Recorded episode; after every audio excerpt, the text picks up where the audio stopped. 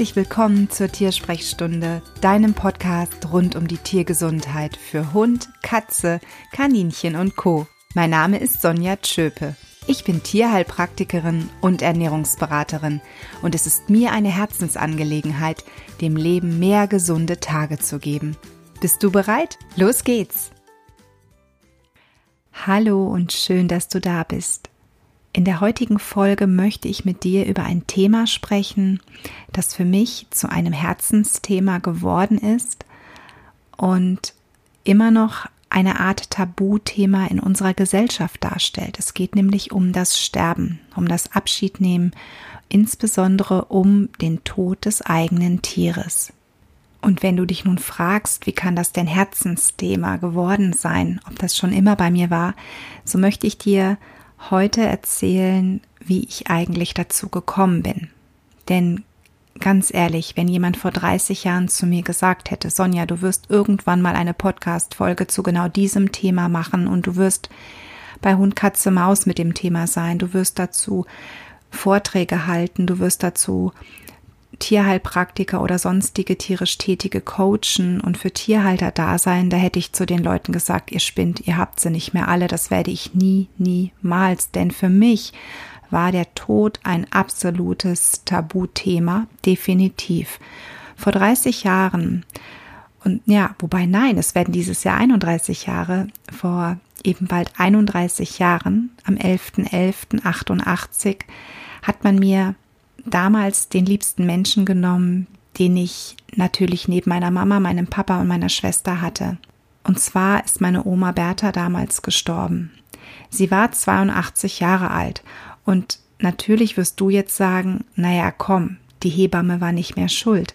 Aber ich war zwölf Jahre alt. Ich bin noch nie mit dem Tod in Berührung gekommen. Man hat mich quasi nicht vorbereitet und das sage ich nicht als Vorwurf meinen Eltern gegenüber, die vermutlich genauso hilflos mit dem Thema umgegangen sind, wie viele eben heute auch noch, sondern es war einfach so, es war eine andere Zeit. Meine Oma war schwer krank, sie hatte Krebs und man konnte letzten Endes dort nichts mehr tun. Es saß ein Tumor im Kopf und meine Oma wollte das auch nicht mehr. Ich habe sie dann noch einmal gesehen, bevor sie gestorben ist und ich war, als dann die Nachricht gekommen ist, die Oma ist tot, wie gelähmt. Das hat mir in dem Moment die Luft genommen. Ich hab, ich weiß noch, ich, ich saß auf der rechten Seite neben meiner Mutter auf dem Bett und meine Schwester begann sofort zu weinen und ich, ich bekam keine Luft mehr. Ich habe nur noch nach innen eingeatmet, aber ich konnte nicht mehr nach ausatmen. Und diese Lähmung habe ich vier Jahre behalten. Immer wenn dann in dieser Zeit, in diesen vier Jahren jemand über meine Oma gesprochen hat, bin ich in Tränen ausgebrochen und habe den Raum verlassen. Ich wollte darüber nicht sprechen.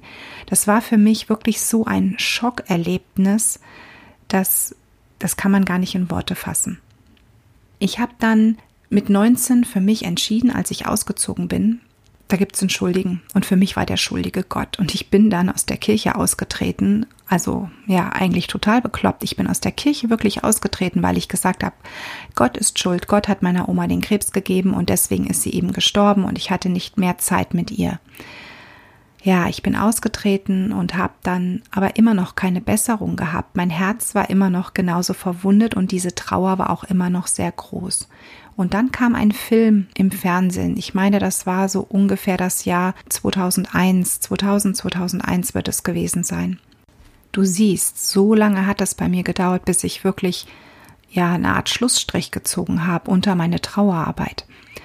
Ich habe also vor dem Fernseher gesessen und es lief ein Film mit Robin Williams hinter dem Horizont. Vielleicht kennst du ihn.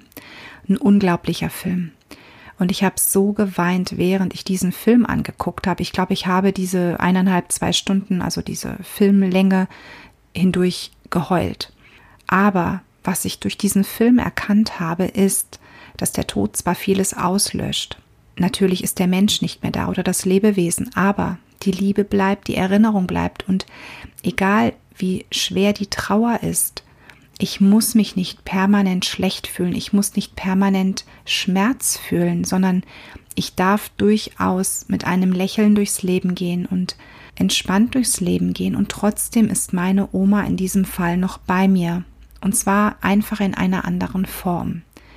Und als ich gemerkt habe, dass dem so ist, dass ich durchaus auch ohne, dass mir das Herz wehtut, leben darf, das war wie ein Sog.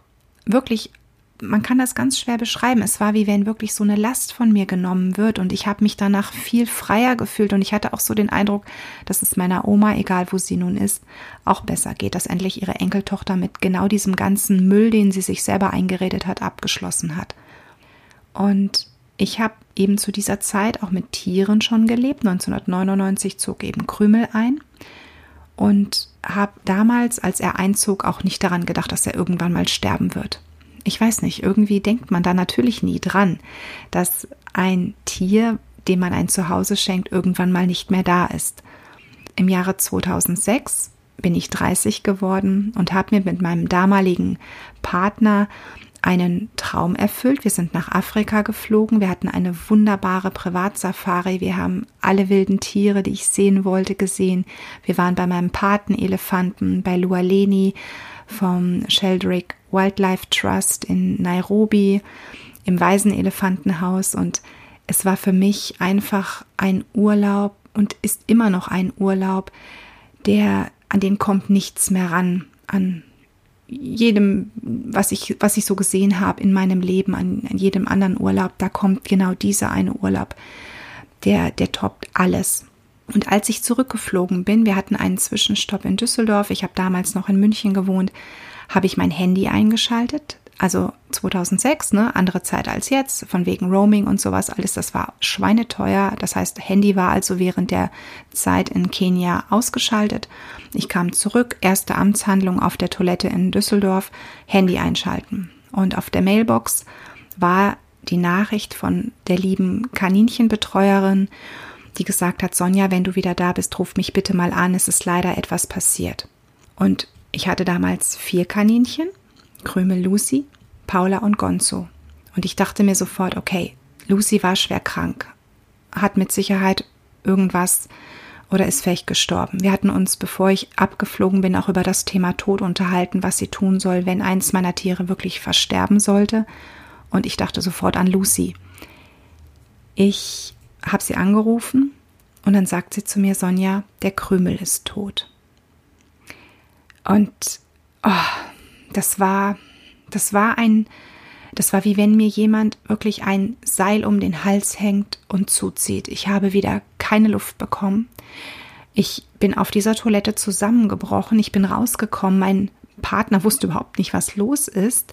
Der wusste ja gar nicht, dass ich mein Handy eingeschaltet habe und die Mobilbox abgerufen habe und dann mit Christine telefoniert hatte.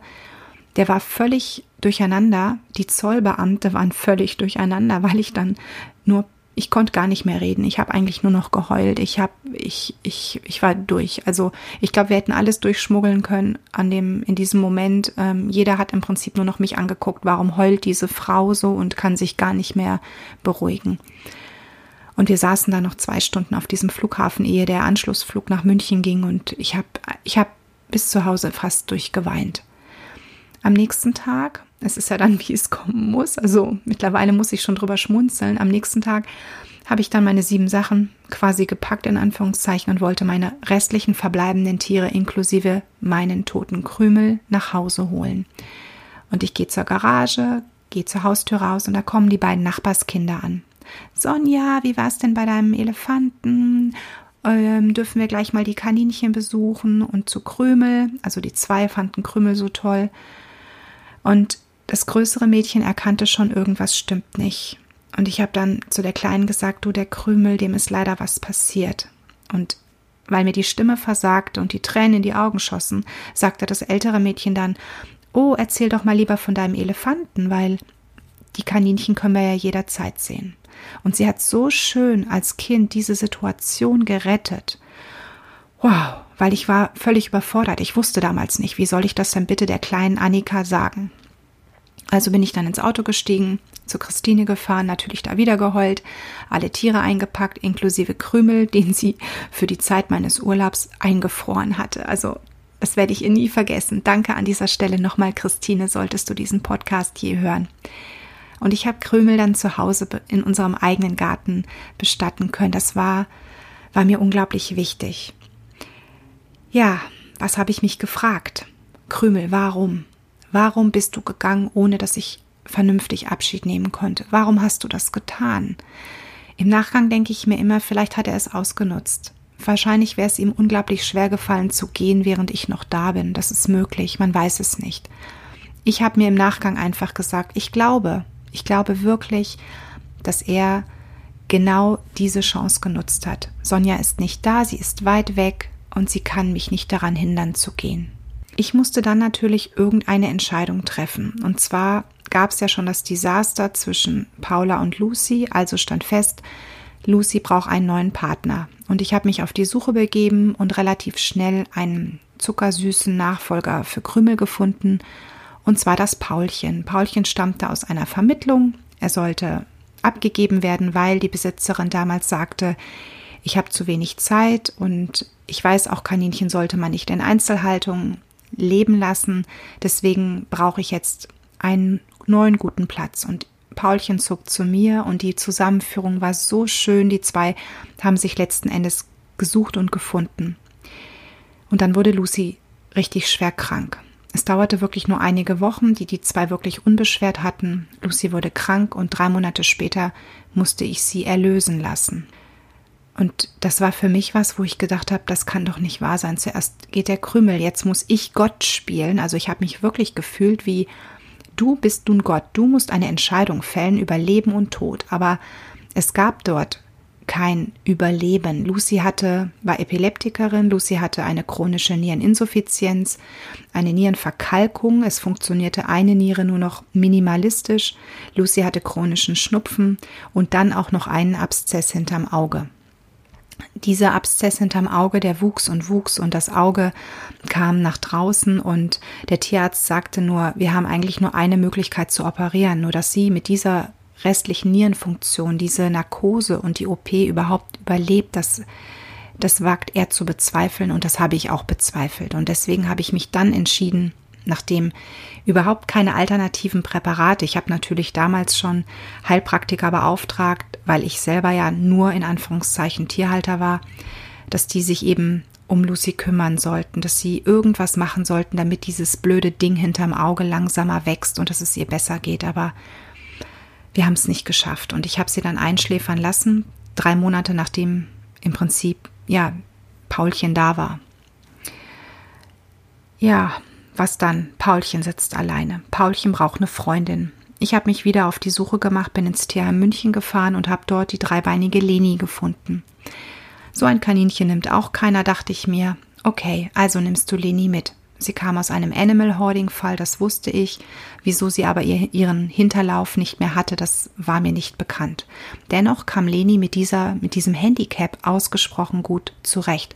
Und Paulchen war zuckersüß. Er hat immer auf sie gewartet, weil sie natürlich langsamer war durch dieses fehlende Bein. Und das Bein wurde auch erst im Tierheim abgenommen. Das heißt, sie hat noch nicht so wirklich viel damit üben können, also sprich auf drei Beinen durch ihr Hasenleben, durch das Kaninchenleben zu hoppeln. Allerdings, ja, und du ahnst es vielleicht, ist dann Paulchen gestorben. Und zwar etwa drei Monate nachdem Leni, ja, er hatte drei Monate mit Leni und dann starb er. Und ich bin zusammengebrochen ich habe mir, ich habe mir in dem Moment gedacht, okay, was ist denn das für eine verdammte Scheiße? Das kann doch nicht sein. Du findest immer wieder ein passendes Tier, die Zusammenführung klappt super, die Tiere haben den Himmel auf Erden, sie haben große Gehege, sie werden gut gefüttert. Das kann doch nicht sein, dass das hier schon wieder ein Todesfall ist. Aber Paulchen starb. Er starb einfach. Und zwar haben wir den Tierarzt noch gerufen, weil es ihm schlechter ging. Und wir haben den Nottierarzt gerufen und er kam und gab irgendwelche Spritzen und fuhr dann wieder. Und danach ging es eigentlich ganz rapide schnell bergab und auf einmal war er weg. Und ich, ich wusste überhaupt nicht mehr weiter. Und ich habe so an mir gezweifelt und habe mir einfach in dem Moment auch gesagt, ich habe die Schnauze voll, ich, ich gebe sie alle ab, ich will nicht mehr, ich möchte nie wieder etwas mit diesem verdammten Sterben zu tun haben. Gut, das tut man dann doch nicht. Also habe ich mich zusammengerissen und habe für Leni einen Nachfolger gesucht. Ja, klingt echt wie ein falscher, wie ein schlechter Film. Und ich habe für Leni Linus gefunden. Und Linus war damals acht Jahre alt und jeder hat zu mir gesagt, du bist doch bescheuert, Sonja. Also sorry.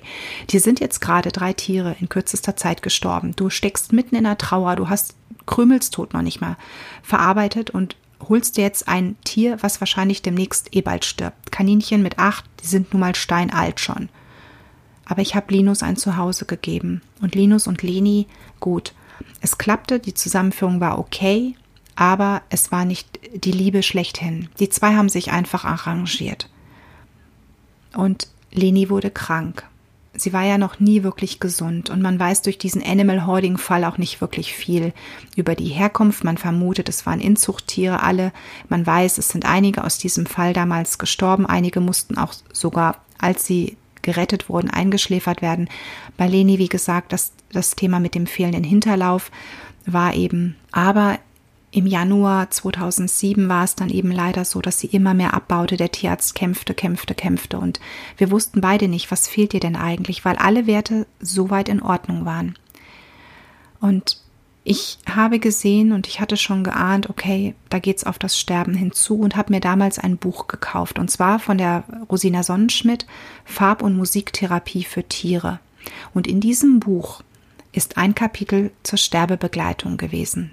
Das habe ich mir natürlich reingezogen und habe dann versucht, als Leni im Sterben lag, so wie ich es deutete, dass ich mit Farben arbeite. Das heißt, ich habe mir farbige Glühlampen besorgt und habe die hingestellt und habe da meine ersten Erfahrungen mit der Farblichttherapie gemacht. Und wenn du jetzt denkst, ey, Tiere können doch gar keine Farbe sehen, das müssen sie auch gar nicht, denn jede Farbe, also farbiges Licht, hat eine eigene Wellenlänge, eine eigene Frequenz, auf die sie wirkt. Das heißt, wenn du zum Beispiel blaues Licht einschaltest, wird dein Körper, selbst wenn du die Farbe nicht siehst, andere Informationen über die Haut aufnehmen und weiterleiten im Körper, im Organismus, als wenn du eine rote Lampe einschaltest. Und mit Rotlampe meine ich nicht Wärmelicht, sondern wirklich nur eine rote Lampe. Jede Lampe, jede Farbe hat eine eigene Wellenlänge, eine eigene Frequenz. Und das ist eben das, weshalb Farblicht bei den Tieren wirkt. Sie müssen die Farbe nicht sehen können, sie müssen sie auch farblich nicht erkennen können, sondern es reicht völlig aus, wenn du an irgendeiner Stelle des Körpers mit einer farbigen Lampe arbeitest.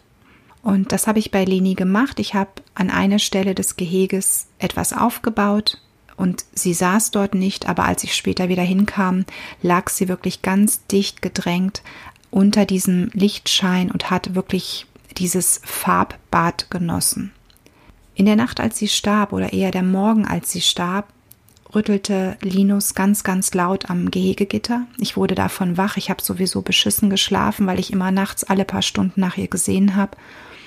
Und da lag Leni auf der Seite, wie ein Hund, der schläft, und bewegte die Vorderpfötchen so, als würde sie laufen, also wirklich wie ein Hund, ein schlafender Hund, der im Traum irgendetwas nachjagt. Und sie tat zwei ganz leichte Atemzüge noch und war dann weg. Und Linus sprang um mich herum und ich hatte so das Gefühl, er, er wollte mir sagen, Mensch, tu doch irgendwas, tu doch irgendwas, sie stirbt, mach doch was, sitz doch hier nicht so rum, schließlich habe ich dich geweckt, damit du ihr hilfst. Aber er konnte immer nichts mehr helfen.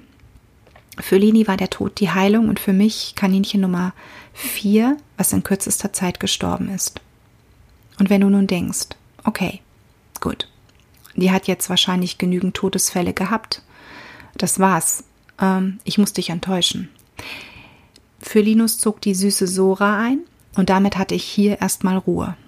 Und ich dachte zuerst, okay, das war's jetzt wirklich.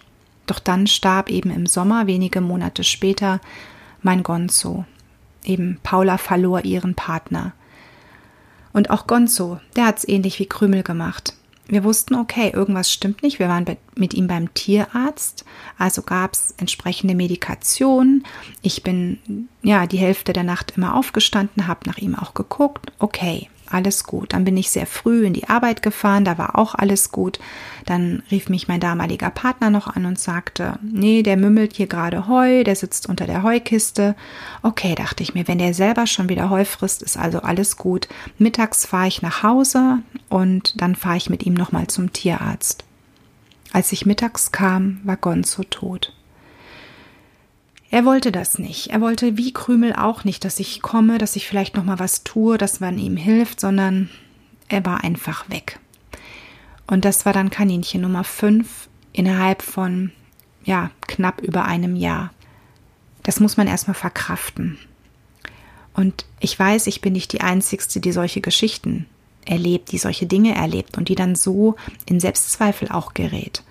Aber das habe ich natürlich. Ich bin in der Zeit, wo es mir nicht gut ging und wo ich einfach gesehen habe, ich kann für meine Tiere nichts tun, da bin ich zum Schreien in den Keller gegangen. Also wirklich, ich, ich musste mich irgendwo ja nicht austauschen, aber ich musste irgendwo meine, meine Luft rauslassen, meinen Schmerz hinausbrüllen.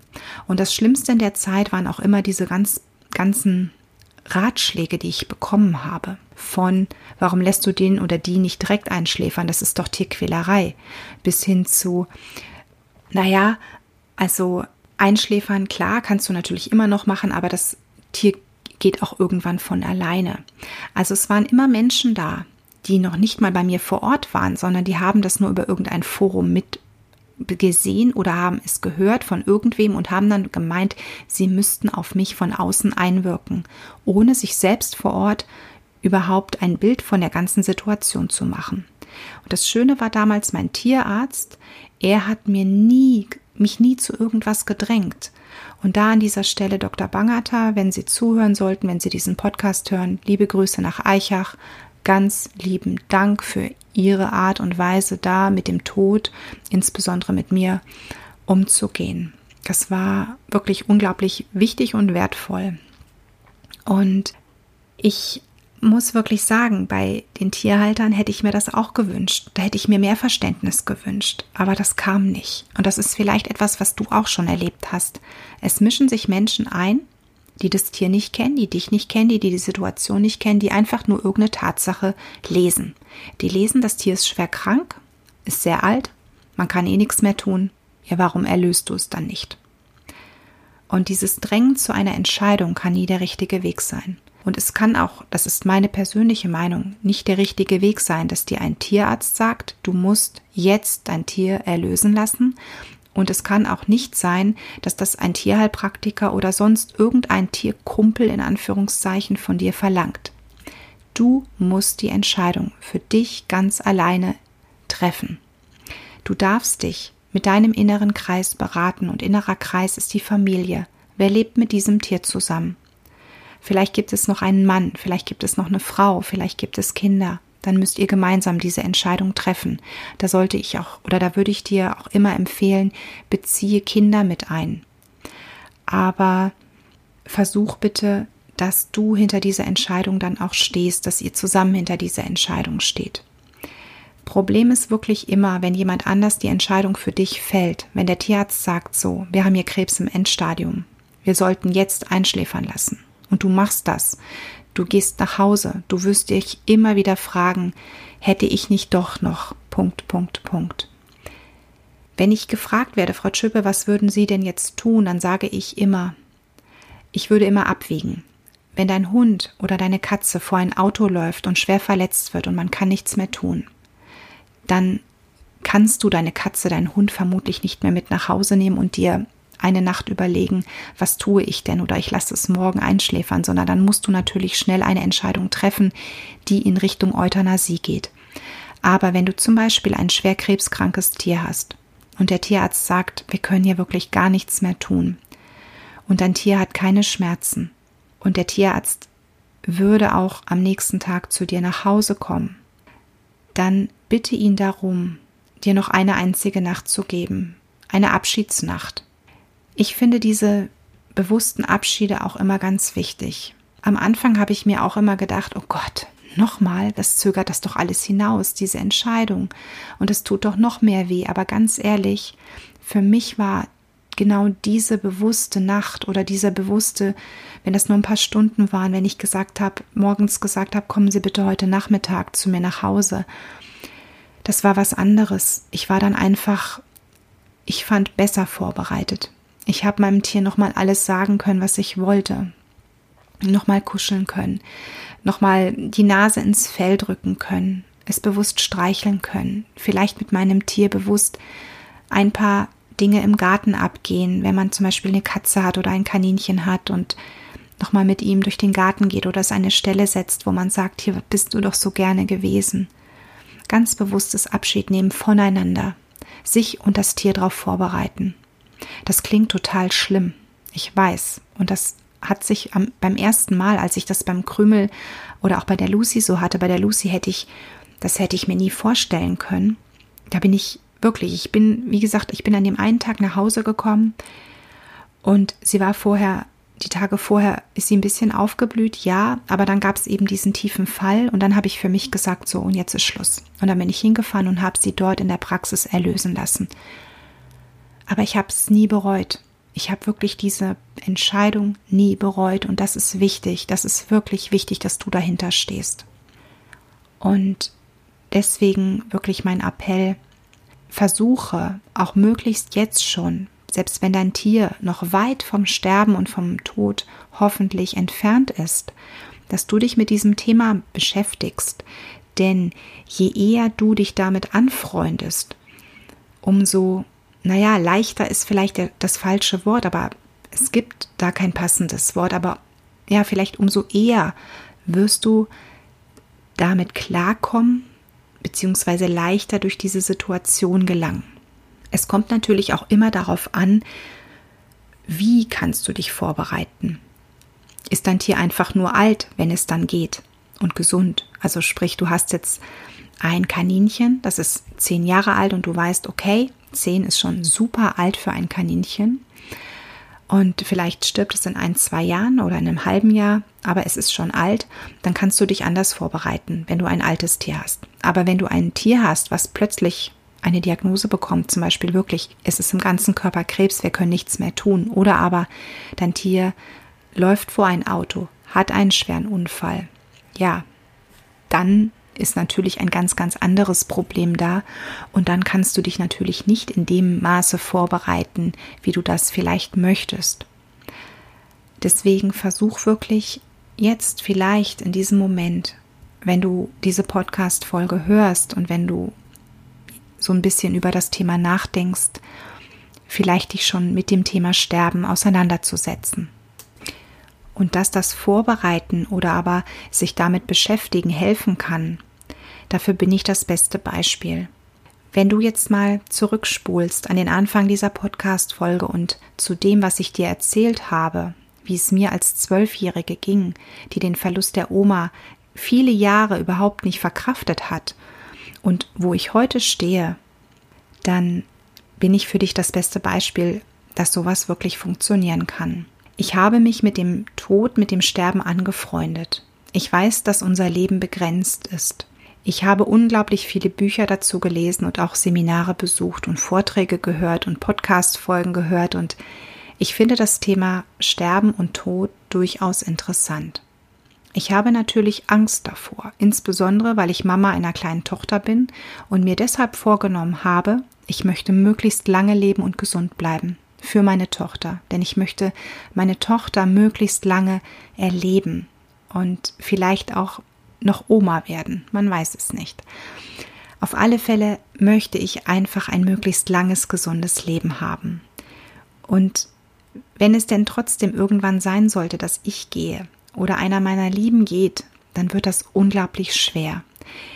Es ist schon schwer, wenn Tiere gehen, aber wenn du dir dann vorstellst, deine eigene Familie geht, du verlierst Papa, Mama oder aber Geschwister oder das eigene Kind, das ist auch etwas, was unglaublich heftig ist. Und da ist natürlich auch die Frage, kann ich mich darauf vorbereiten? Jein. Du kannst dich insgesamt auf das ganze Thema vorbereiten, also sprich auf, auf einmal ist da jemand nicht mehr da.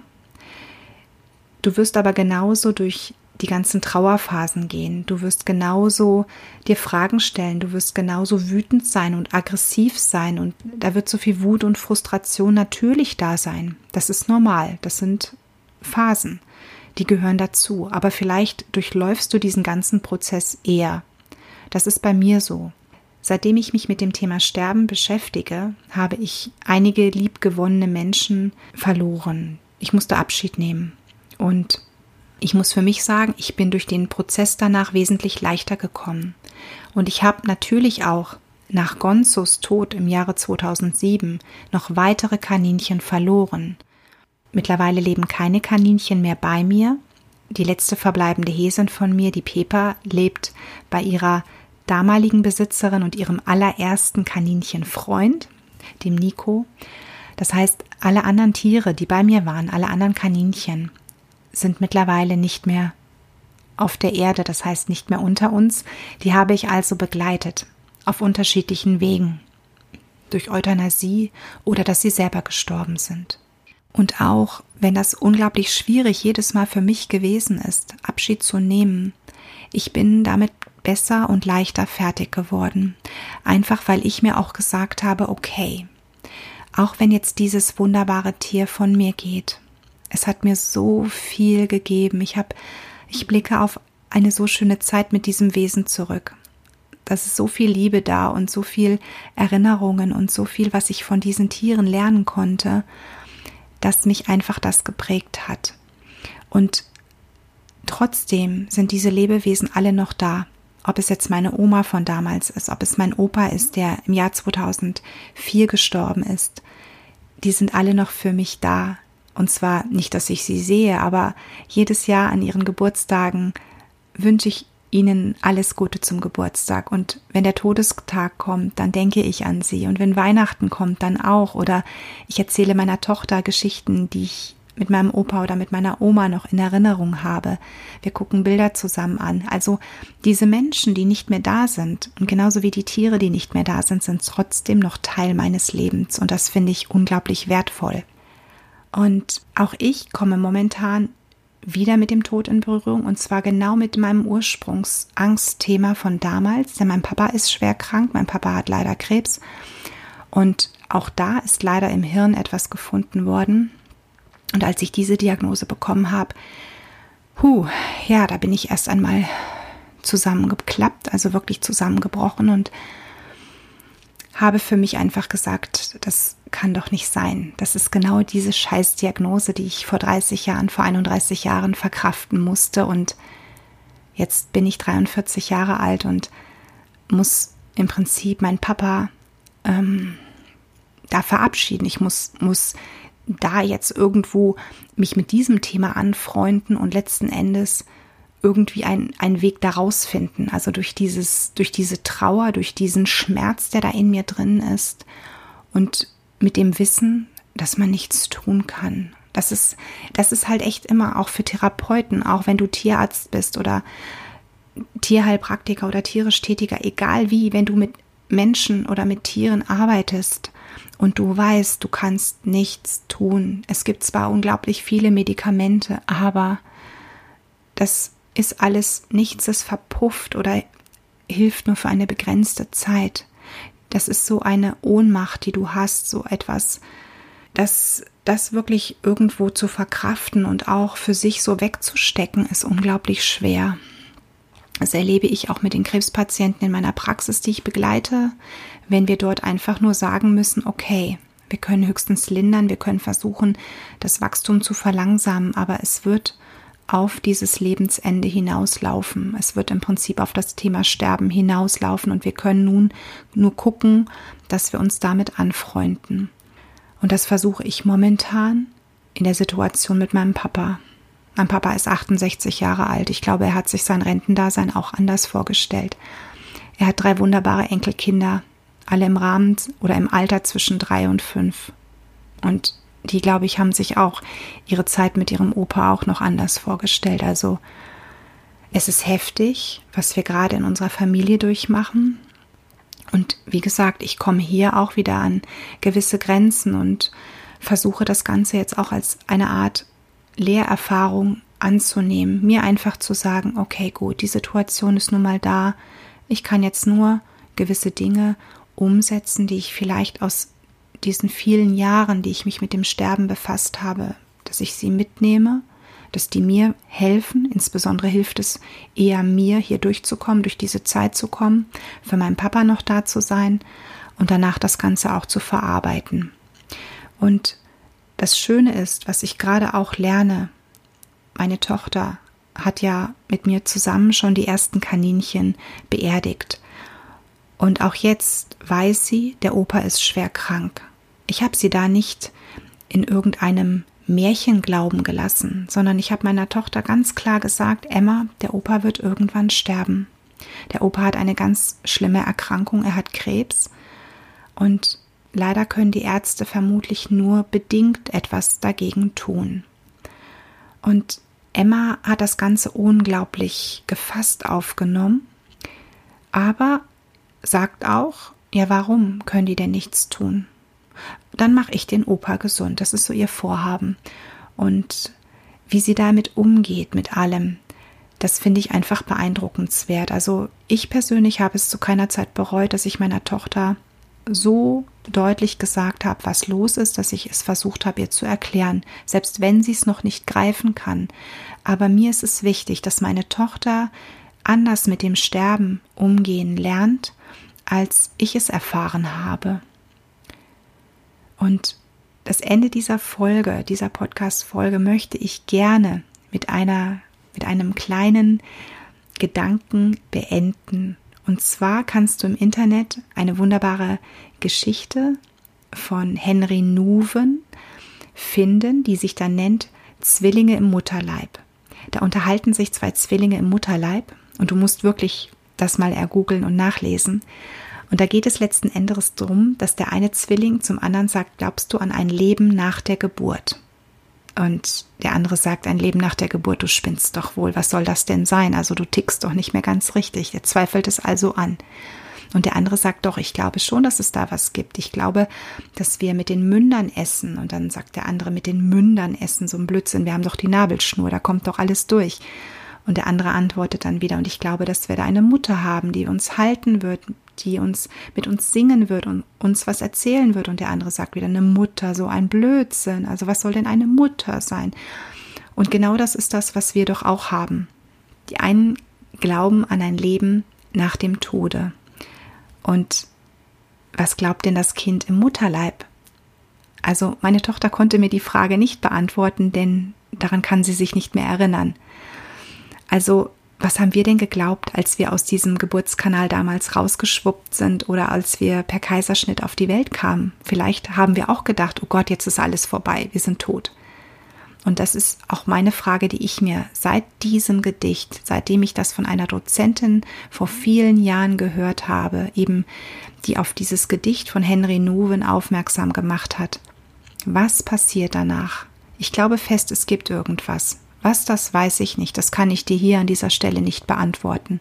Aber ich glaube fest, es gibt irgendwas und ich hoffe sehr, dass wir uns alle dann wiedersehen, dass ich all meine Tiere wiedersehen werde, dass ich all meine Lieben wiedersehen werde und dass ich dann auch endlich wieder meine Oma Bertha in die Arme schließen kann, die ich schon seit so vielen Jahren vermisse.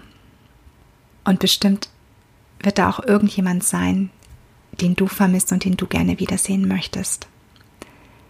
Ein schweres Thema, ich weiß, aber mir war es wichtig, in der heutigen Podcast-Folge darüber zu sprechen. Und ich hoffe, dass ich dir ein bisschen was mitgeben konnte.